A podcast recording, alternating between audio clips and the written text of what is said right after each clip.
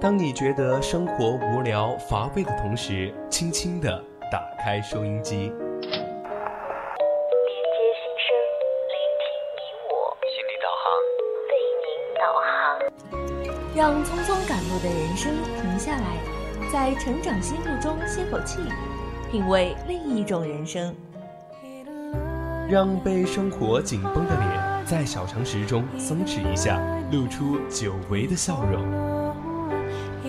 岁月里变得干涸的心田，在这里，在这里接受一滴滴情感的甘露。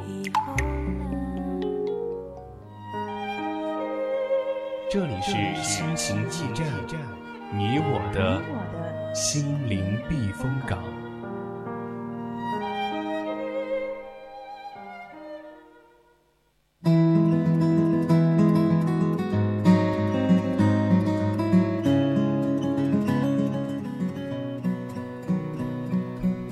来，这里依然是我们的心情站，我是主播舒然。听众朋友们，大家晚上好，我是主播苏西。上半段呢，我们给大家分享了一篇文章，叫做《我很独立，但我也需要被照顾》。那下半段呢，就让我们一起来聊一聊今日说法：减肥致死，美的定义不该被固定。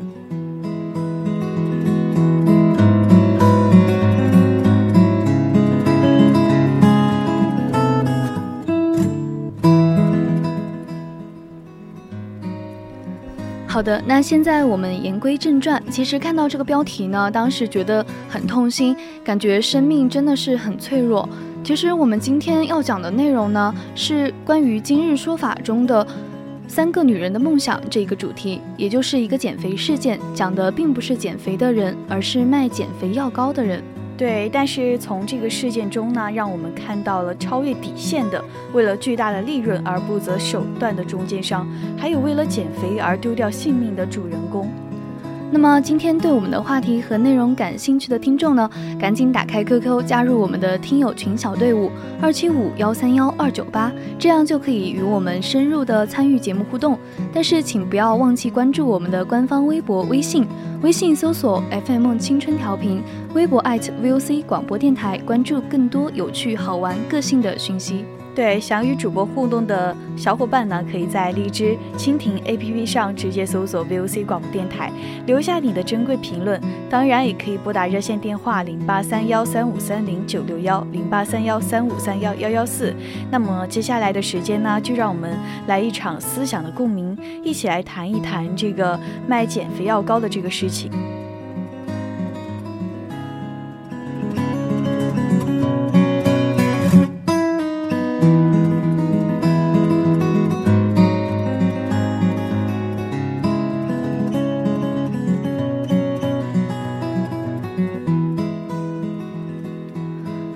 那么现在我们言归正传。其实事件当时是江苏省常州市有一家养生馆，店里的中药减肥蜜膏呢销售的相当火爆，供不应求。店家称这是一款纯中药熬制成的减肥蜜膏，可以让人月瘦五至十五斤。很多客人用过之后，结果真的瘦了下来。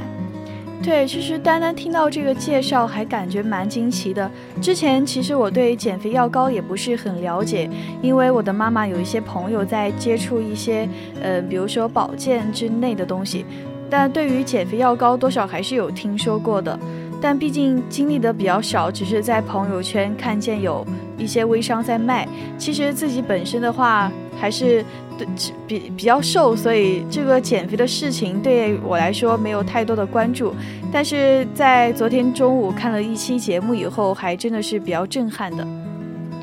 对，除了对于减肥的后怕呢，还有就是没有良心的人，这些商家还真的是很多，连连小孩子药膏都能够加入违禁药品。虽然知道超越了底线，但他们为了巨大的利润，还是一直作假，真的觉得人心有时候真的深不可测。对这个事件中的这个养育养生馆的老板呢，他说自己的是一个中药世家，有着祖传的一些秘方，但他也说自己是一个什么孟河医派的代表。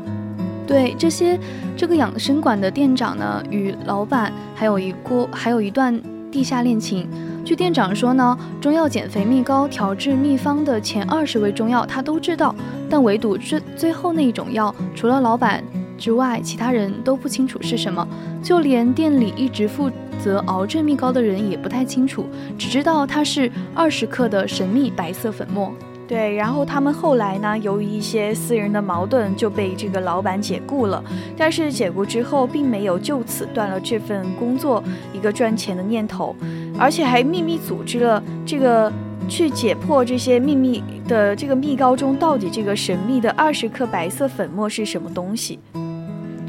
对，后来通过了搜索尝试，发现这二十克的白色粉末原来是一种西部曲明的物质。西部曲明呢，曾是减肥药的主要成分，但由于它有一定的副作用，可能会造成器官衰竭、心心脏骤停，因此西部曲明呢被列为了违禁药品。国国内是明令禁止生产的，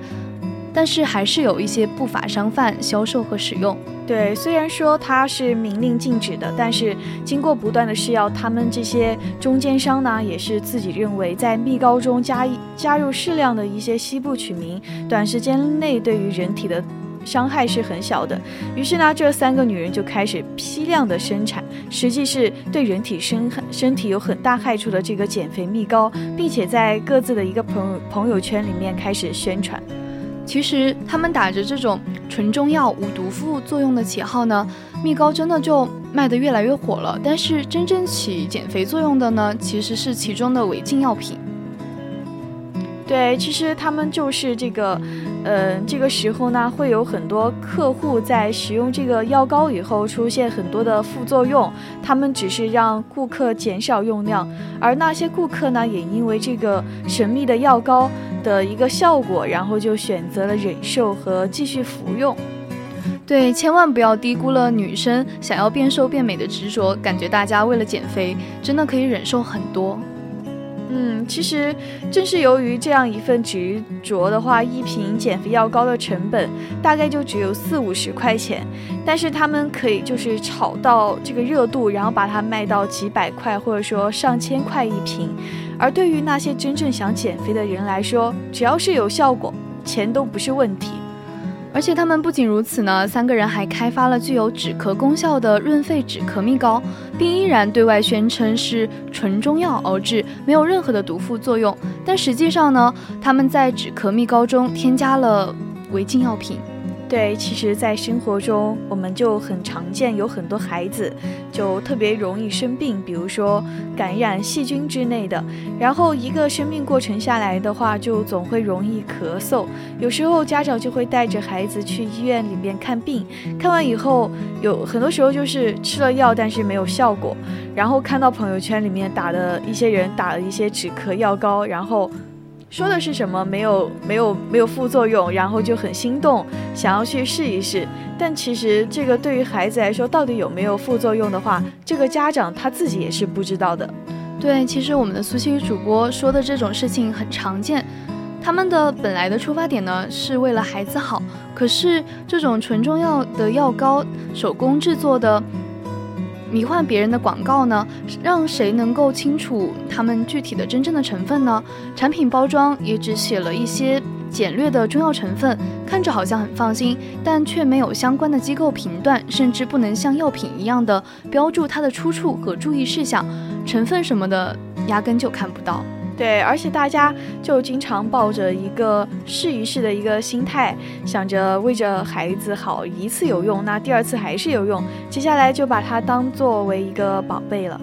嗯，可是当我们看到今日说法的报道的时候呢，才发现原来这种纯中药止咳药膏呢，个别还是会添加阴粒。大家对它的了解呢，可能更多的是毒品、鸦片之类的，但其实。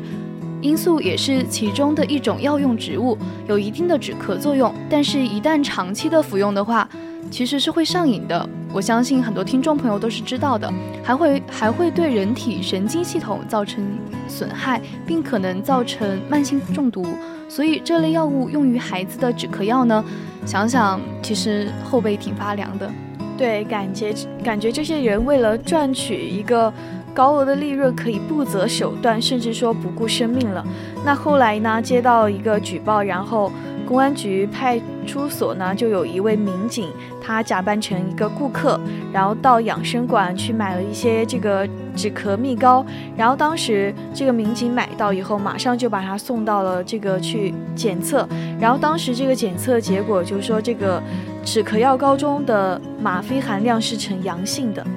也就是说，我们刚刚说到的止咳糖浆里面有，但是这个减肥蜜膏里竟然还藏有毒品因素，连连蜜膏也含有此类物质，感觉令人后背发凉。嗯，那后来呢？警方有了这个证据之后呢，就到养生馆的老板中家里去搜查，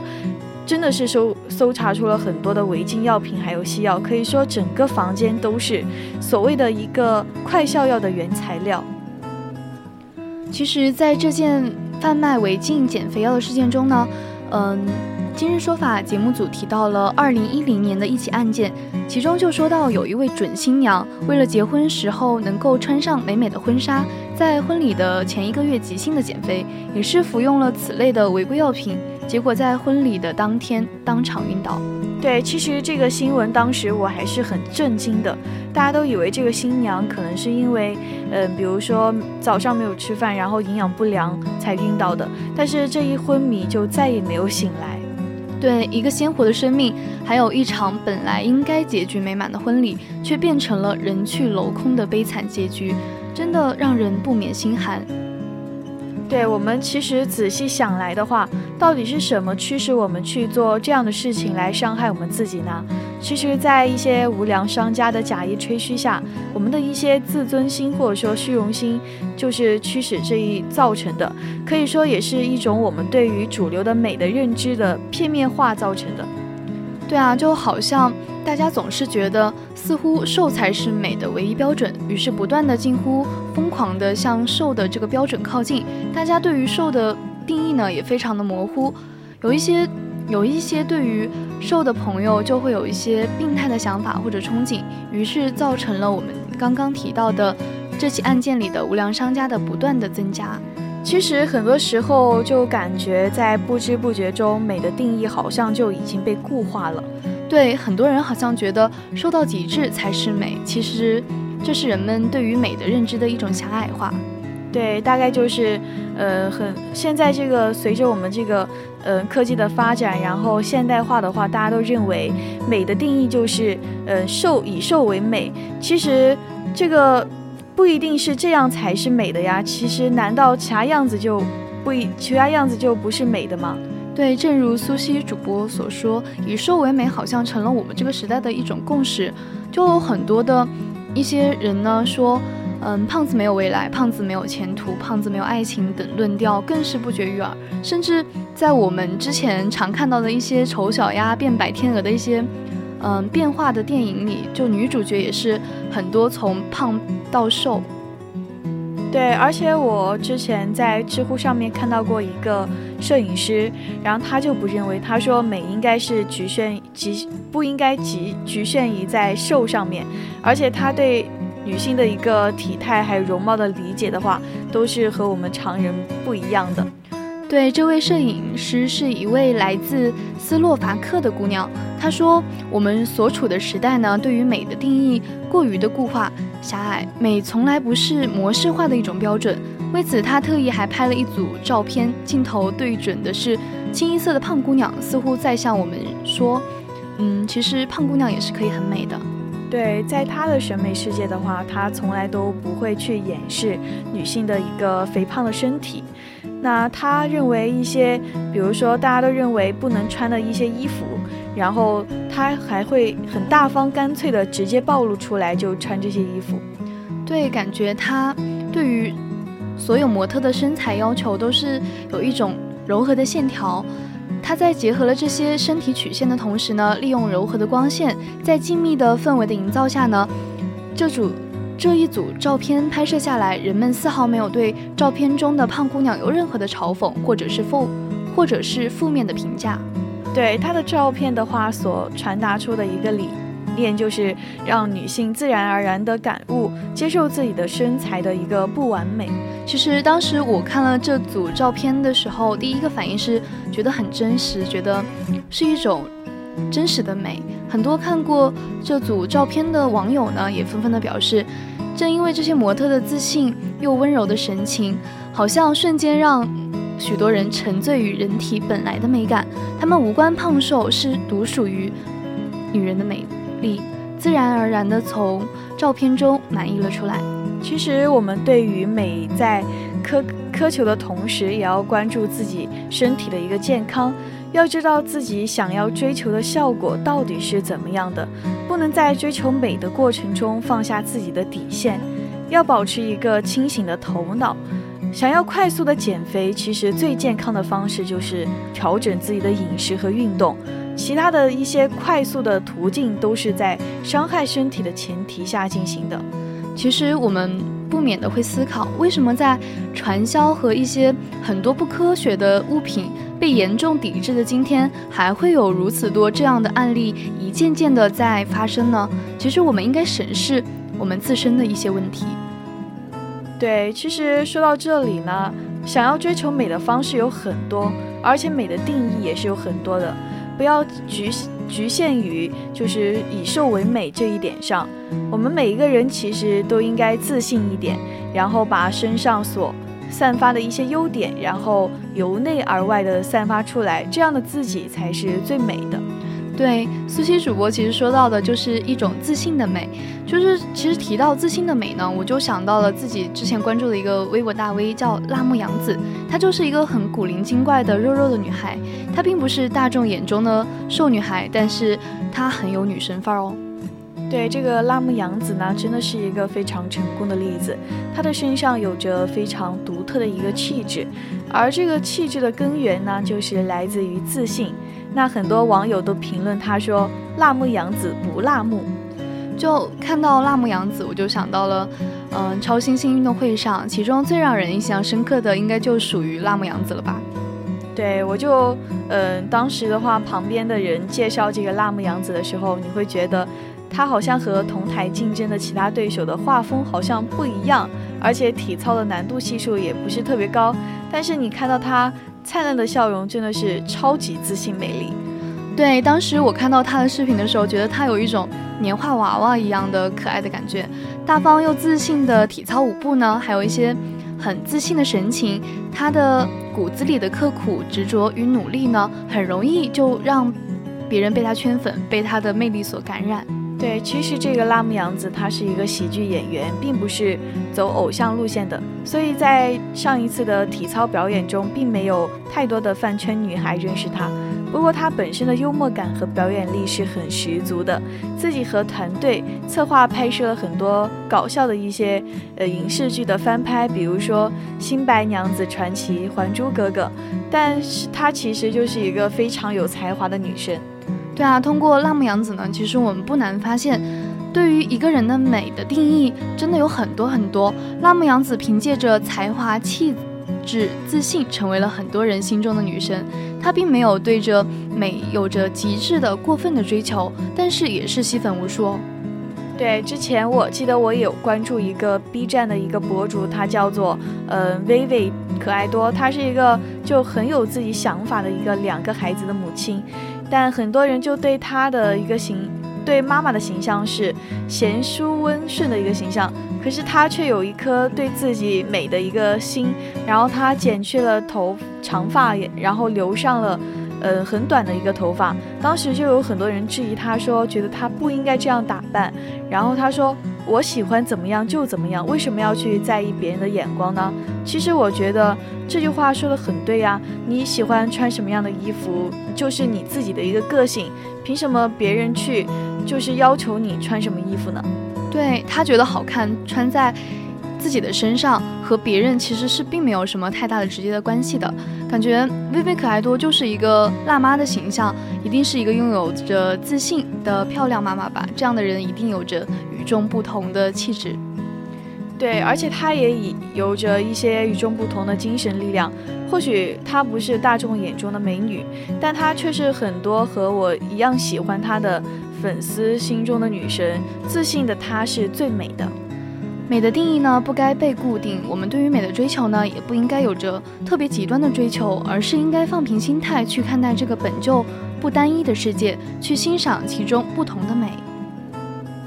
那对于减肥药，刚刚我们说到的那些的话，或者说其他没有认证的保健品之类的药物，一定要谨慎使用。在追求好看的同时，健康才是身体的支柱。对，在美的个性化、多元化和民主化中，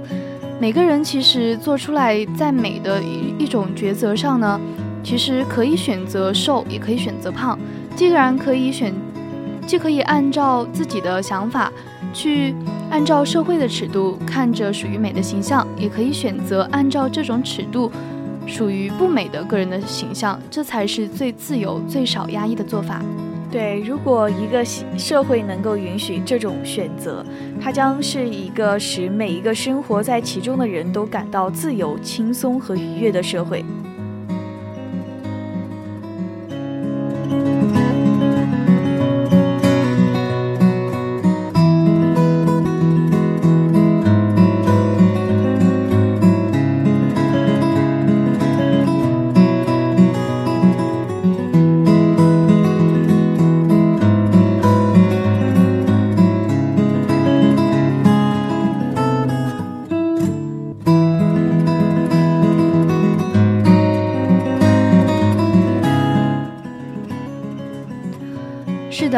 今天我们的节目到这里也就要结束了。我是舒然，拜拜。